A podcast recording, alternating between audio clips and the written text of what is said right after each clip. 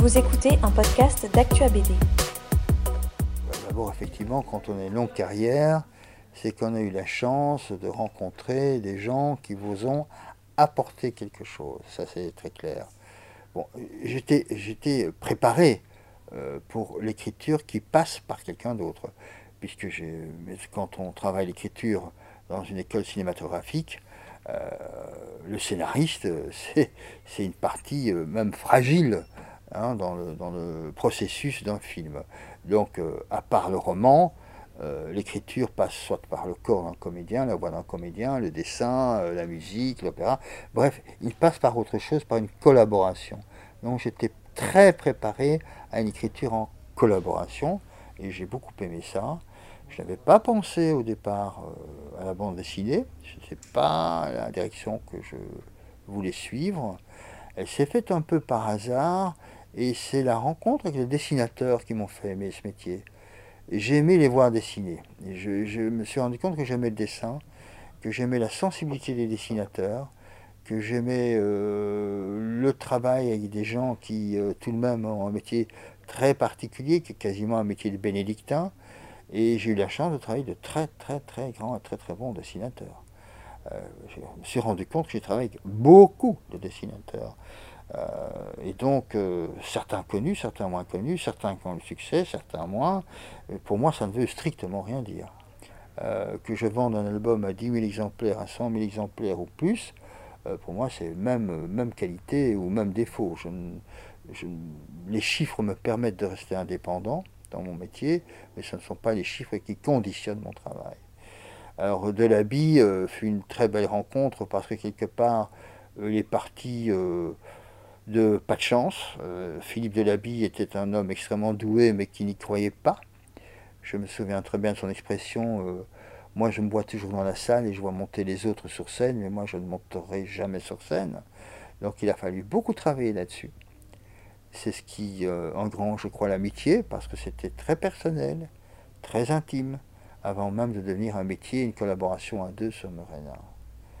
Quand on a commencé Murena, euh, le peplum était au point zéro. Il y a eu l'époque d'or avec Jacques Martin, qui était une époque remarquable sur l'Antiquité.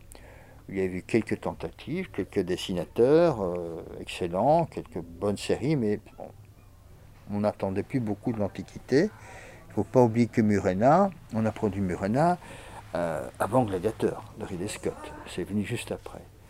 Donc quelque part, on s'est lancé avec un premier album d'ailleurs qui, a marché très moyennement, un second album qui a marché très moyennement, et puis l'explosion. Philippe Delaby, c'est quelqu'un qui travaillait euh, avec les fragilités qui étaient les siennes. C'était un garçon fragile, joyeux, drôle, euh, terriblement amical, terriblement sensible, euh, qui a commencé tout doucement à découvrir le bonheur dans le succès, puisqu'il n'y croyait pas au début. Et donc qui petit à petit a rencontré le succès, qui est devenu euh, de plus en plus puissant, et qui tout doucement est devenu un homme heureux. J'ai vu devant moi un homme qui commençait à devenir heureux dans sa plénitude et euh, cette rencontre avec le succès auquel il ne croyait pas. Et là-dessus, ben, il disparaît, il part en un soir. Donc c'était un gros chagrin. Nous avions toute une équipe de copains qui aimions travailler ensemble. Ça a duré dix ans, mais ça s'est arrêté avec la mort de, de la vie parce qu'entre nous, il y avait trop de chagrin. On pensait toujours à Philippe et, ça nous mettait mal, quoi. Et donc c'est pour ça qu'on s'est arrêté, le groupe s'est arrêté là. Alors Griffo, c'est la jeunesse. c'est euh, la bagnole sport anglaise tape-cul euh, qui frôle le sol pour aller livrer les planches en décapotable chez Lombard d'Argo. C'est euh, on gagne pas encore notre vie, on s'en fout. on invente un personnage auquel nous croyons tous les deux, qui représente pour moi en tout cas ma jeunesse, qui est Jacob Bossé on part sur Paris euh, et Jacomocé marche. Et c'était euh, pas mal d'années de bonheur avec Griffo, puis il est parti plus loin, puis il a travaillé avec d'autres personnes. Mais je pense qu'on a dû faire euh, une vingtaine d'albums ensemble. je pense que Jacomocé est important dans ma carrière, tout comme un autre album qui s'appelle Monsieur Noir. Et Sade aussi, qui était un très très très bel album, au niveau graphique, pour moi, c'est un des plus beaux albums de Griffo. Eh ben, Jérémy, c'est, ça se rattache à Delaby, bien évidemment. Je crois que le chagrin de Jérémy était profond, puisque Delaby était son, son, mentor au niveau du dessin. C'est pour moi, euh, Jérémy est le dessinateur le, belge euh, dans cette catégorie-là de dessin réaliste, mais adapté à sa génération, le plus doué. Voilà. Maintenant, il choisit des, voies, des chemins qui sont pour bien. J'espère que ça fonctionnera très bien pour lui dans un métier qui est quand même toujours très difficile parce que il faut savoir tenir dans ce métier, c'est pas évident. Euh, mais je pense que Jérémy, euh, sous ce faux classicisme, a vraiment une grande générosité. Euh, maintenant, ce seront, les choix des sujets qui feront qu'il avancera ou pas. Rosinski voulait changer un petit peu de, de Torgal. Donc normalement, moi j'avais aucune chance, puisque c'était un petit peu un, sujet qui s'en rapprochait, c'était quand même euh, mythe et légende. Euh, donc on lui a envoyé le scénario sans indication d'auteur. Comme ça, il pouvait choisir en toute objectivité, et pas je connais déjà Jean Dufault, parce que nous nous connaissions au niveau voilà, des familles, etc., etc. Il a choisi mon scénario, mon histoire, et euh, ça s'est très bien passé. Alors Grégor, c'est quelque part l'artiste pur euh, qui a eu cette chance incroyable de pouvoir mettre un talent assez fou qu'il a discipliné pour en faire une histoire populaire.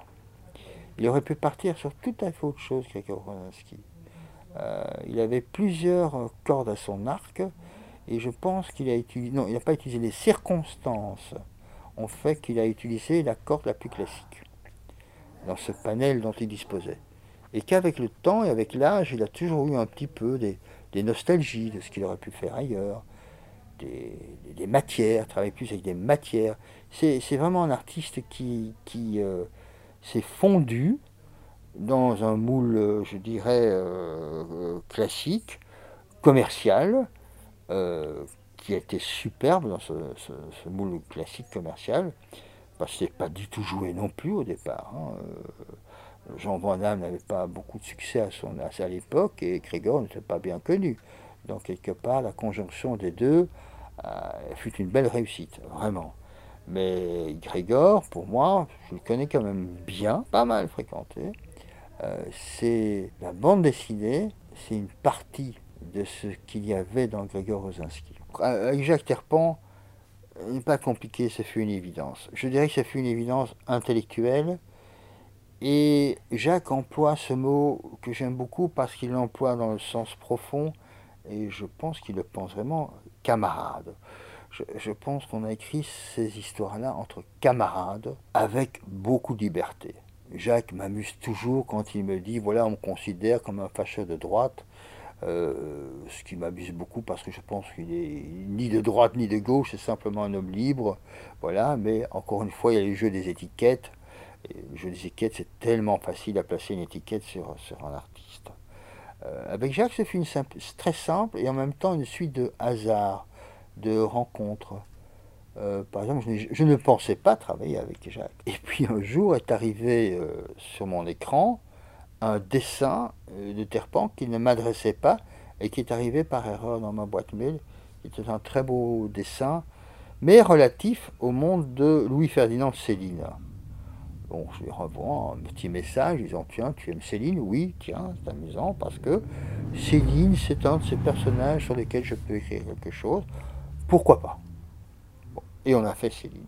Je connais bien l'œuvre de Céline et euh, évidemment l'antisémitisme et de toute façon euh, tout racisme. Je, déteste ça, ça me débecte profondément. Et donc, quelque part, je voulais par contre présenter un Céline assez juste médecin des pauvres, qui peut être sympa, euh, qui d'ailleurs, si on lit ses premiers romans, les traces d'antisémitisme ne sont pas vraiment là. Il n'y a pas beaucoup d'antisémitisme dans Voyage au bout de la nuit. Et dans Mort crédit, l'histoire de sa famille, oui, parce qu'il est fils de la Troisième République, des petits boutiquiers de la Troisième République, et Troisième République, l'antisémitisme s'installe partout en France. Forcément, on a perdu Sedan, on a perdu la guerre de 70, c'est pas cause des Français il y a quelqu'un d'autre, il y a un traître parmi nous. Évidemment, on trouve le traître, c'est Dreyfus. Évidemment, on trouve le traître, c'est les Juifs. Évidemment, c'est les Juifs et la banque, etc., etc., etc. D'où est installé, je dirais, dans, le côté populaire de l'antisémitisme chez les gens. Hein. c'est à cause des Juifs, c'est le Juif, etc., etc. Gouffre dans lequel est tombé Louis-Ferdinand Céline avec ses pamphlets qui sont sans équivoque. Sans équivoque. Et je m'étais dit, je vais écrire une histoire à double ressort. Je vais présenter Louis-Ferdinand Céline euh, comme il est dans l'album. Il n'y a rien à retirer d'ailleurs, c'est ce personnage-là, râleur, perdu, fou. Puisque l'antisémitisme de Céline, il ne faut pas l'oublier, ben, jusqu'à soupçonner un moment Hitler d'être juif. Parce qu'il n'en fait pas assez contre les juifs. On est quand même loin. On est quand même, non pas, je pense, dans un antisémitisme classique, mais dans un antisémitisme de folie, quoi, d'irraisonnement, irraisonnable. Ça ne fonctionne plus. Et l'album se terminait sur trois pages, dures, violentes, où il me suffisait simplement de montrer Céline qui passait à la gare, sur une gare avec euh, une jeune fille euh, qu'il soignait, au moment où un train part vers les camps, un train bondé, et de reprendre simplement quelques textes des pamphlets. Ces textes étaient suffisants. Je n'avais pas un mot à ajouter. Et évidemment, ça renversait tout l'album. Du coup, on peut passer. Et là, il y a eu blocage, effectivement. Euh, pas question. Pas question. Ou l'album ne sort pas. C'est pas très compliqué. Ou on sort, on enlève les planches, ou l'album ne sort pas. Ce n'est pas Antoine Gallimard.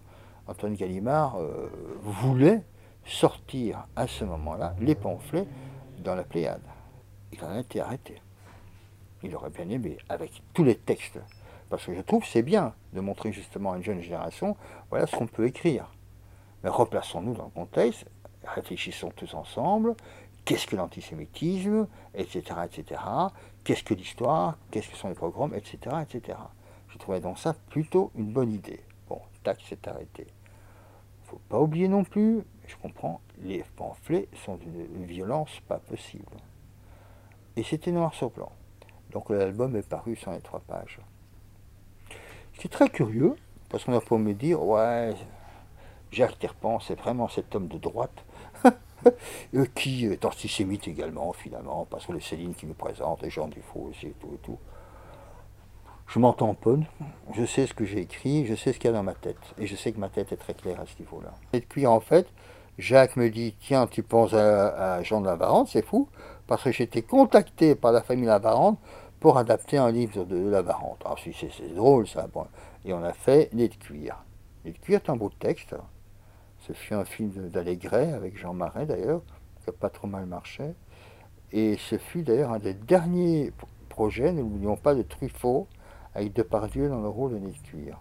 Donc c'était un, un, sujet assez contemporain, sur les gueules cassées, sur l'amour, le romantisme, etc., avec une belle tenue. Voilà, je dirais toujours que moi, je, me sens parfois plus à l'aise avec euh, l'aristocrate et l'ouvrier que la petite bourgeoisie qui, elle, peut m'agacer souverainement.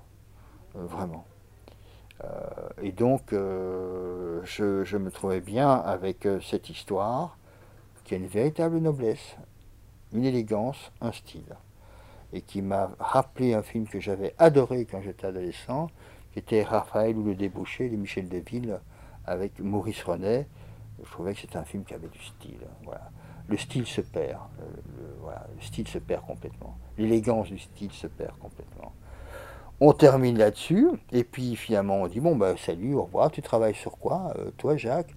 Ah j'essaie une adaptation de Giono. Ah, mais moi il y a longtemps que j'aimerais adapter euh, Un roi sans divertissement. J'ai essayé, je n'y suis pas arrivé.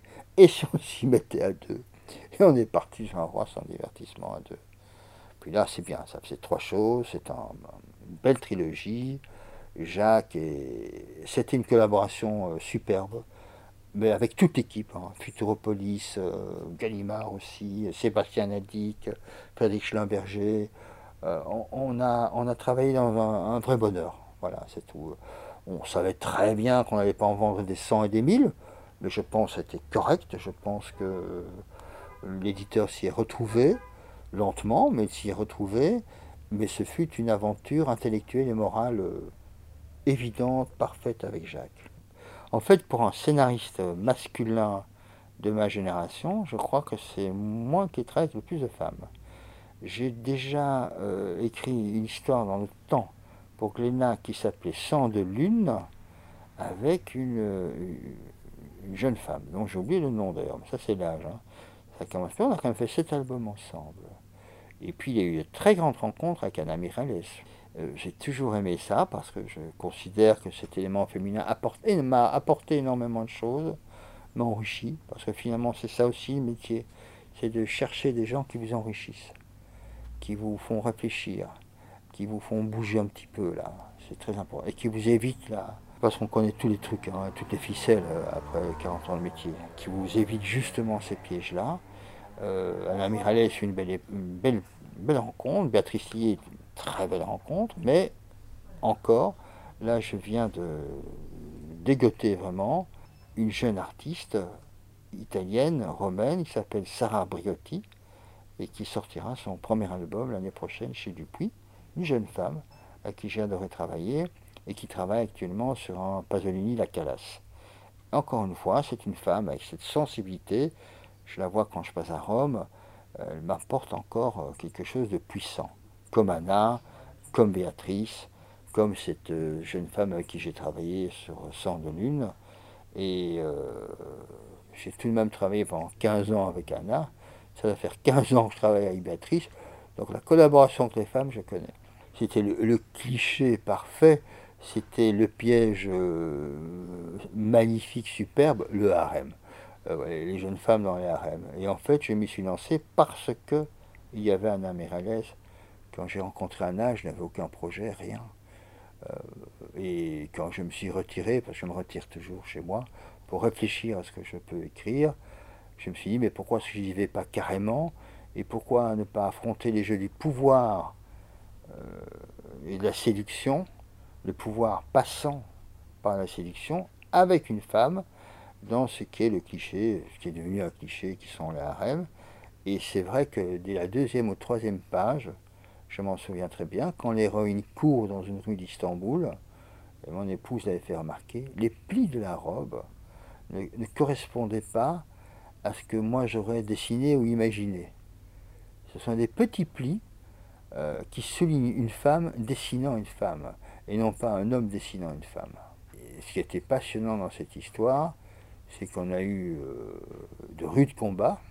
Par exemple, les 30 clochettes que devait porter l'héroïne, une clochette correspondant à un amant. Son côté féminin, évidemment, c'était très dur, je peux comprendre. Donc, il, y a eu, il y a eu pas mal de conflits, et en même temps beaucoup de générosité, qui fait qu'on a pu accepter tous les deux, euh, je dirais, parfois les parties violentes du partenaire. Mais je crois aussi que c'est ça qui fait Jean, justement. Avec des parties qu'on peut aimer, moins aimer, ça je m'en fous. Mais quelque part, on allait vers une mythologie de la femme à travers l'érotisme, à travers le pouvoir, à travers l'histoire, jusqu'à se dissoudre dans la mythologie. Une histoire, c'est. J'ai toujours euh, pensé que l'histoire, c'est un tiroir qu'on ouvre. Euh, donc, quand vous avez plusieurs histoires dans la tête, c'est plein de tiroirs ouverts un tiroir ne se referme qu'au moment où l'histoire trouve son mot fin. Jean, par exemple, tous les tiroirs, tous les cycles et tous les personnages sont restés ouverts pendant 15 ans. Et en fait, c'est ça qui est très fatigant. Parce qu'il n'y a pas de tiroir qui se referme. Pendant ce temps, les tiroirs de Bruna restent ouverts. Les, tiroirs euh, d'un western avec Rupen Pellero restent ouverts. Euh, les tiroirs d'écrivains, euh, voilà, comme Jean Giono, restent, tout reste ouvert. On les referme tranquillement, mais il y en a d'autres qui s'ouvrent. Et ça, c'est vraiment cette concentration puissante de savoir que tout dans tout, qu'est-ce qu'il y a dans tous ces tiroirs ouverts. Il faut le savoir, on ne peut pas l'oublier, on ne peut pas louper. Il faut donc être très méthodique. Je pense que le travail d'un scénariste, c'est une méthode il ne faut pas avoir de l'inspiration. L'inspiration est priée d'être rendue. Moi, je ne peux pas me permettre d'attendre l'inspiration. Je ne peux pas me permettre de me mettre à ma table et de dire je vais attendre l'inspiration. Si je me mets à ma table de travail, l'inspiration doit être là. Et j'ai toujours pensé comme ça et ça a fonctionné comme ça. Et les jours où on ne sera pas au rendez-vous, je fermerai boutique, je descendrai les volets. tout simple. Euh, donc j'essaie d'être très régulier, je suis très précis dans mon travail, maniaque, je suis maniaque même dans l'ordonnance du bureau. Je dois être maniaque, parce que même en étant maniaque, on fait des gaffes, on oublie des choses parfois, mais ça aide. Et euh, je dirais qu'il y a dans un album, il y a le travail d'écriture pur et dur. Je dirais que ça tourne autour de six semaines, où là vous êtes chez vous, vous tapez, vous écrivez, voilà. Moi je mets mes dialogues sur du papier, je les reprends à la machine. Mais il y a tout le travail préparatoire qui comprend la documentation et le fait de voir si l'histoire file droit et va à une conclusion.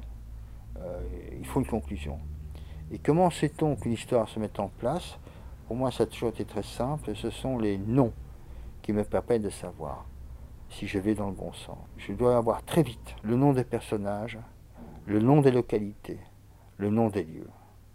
Au moment où j'ai les noms qui arrivent, je sais que quelque chose s'est mis en place et que je peux me euh, sur ces noms. Je peux m'adosser à ces noms pour commencer mon histoire. Bon, après, c'est beaucoup de technique aussi. Un scénario, c'est beaucoup de technique. Avec euh, l'arc principal, les arcs secondaires, comment gérer le milieu, de savoir comment faire rebondir un personnage deux volumes dans les deux volumes qui vont suivre, etc. etc. Il y a beaucoup de, de techniques. Et puis il y a aussi l'interférence de la personnalité et du talent du dessinateur ou de la dessinatrice. Alors j'ai toujours dit on peut changer des choses, donc c'est bon, je m'en fous. De toute façon, le danger, il est là. Si euh, un personnage dessiné me revient et je ne le sens pas, je ne peux pas écrire. Je le tue, je l'arrête, euh, voilà. Si un personnage secondaire ou même euh, troisième ordre me revient et il y a quelque chose de très fort auquel je n'avais pas pensé, mais ce personnage est en face de moi, me dit quelque chose et veut vivre, il va vivre. Et donc forcément ça interfère, mais ça interfère à l'intérieur de la maison, jamais à l'extérieur. Le premier travail d'un bon scénariste, c'est que sa maison soit solide. Les pilotis sont solides, les murs sont solides, le toit est solide, il y a un vrai grenier, il y a plusieurs étages, il y a des escaliers qui mènent d'un étage à l'autre, des portes qui s'ouvrent dans le bon sens, le radiateur est mis, il fait chaud, la douche fonctionne, on a de l'eau chaude, on a de l'eau froide. À partir de là, on peut bouger dans la maison comme on veut, l'histoire tiendra, la maison tiendra. Si cet épisode vous a plu, partagez-le autour de vous. Abonnez-vous au podcast d'Actua BD pour ne manquer aucun épisode. Et pour nous soutenir, vous pouvez laisser 5 étoiles et un commentaire sur Apple Podcast ou Spotify. Merci et à bientôt sur Actua BD.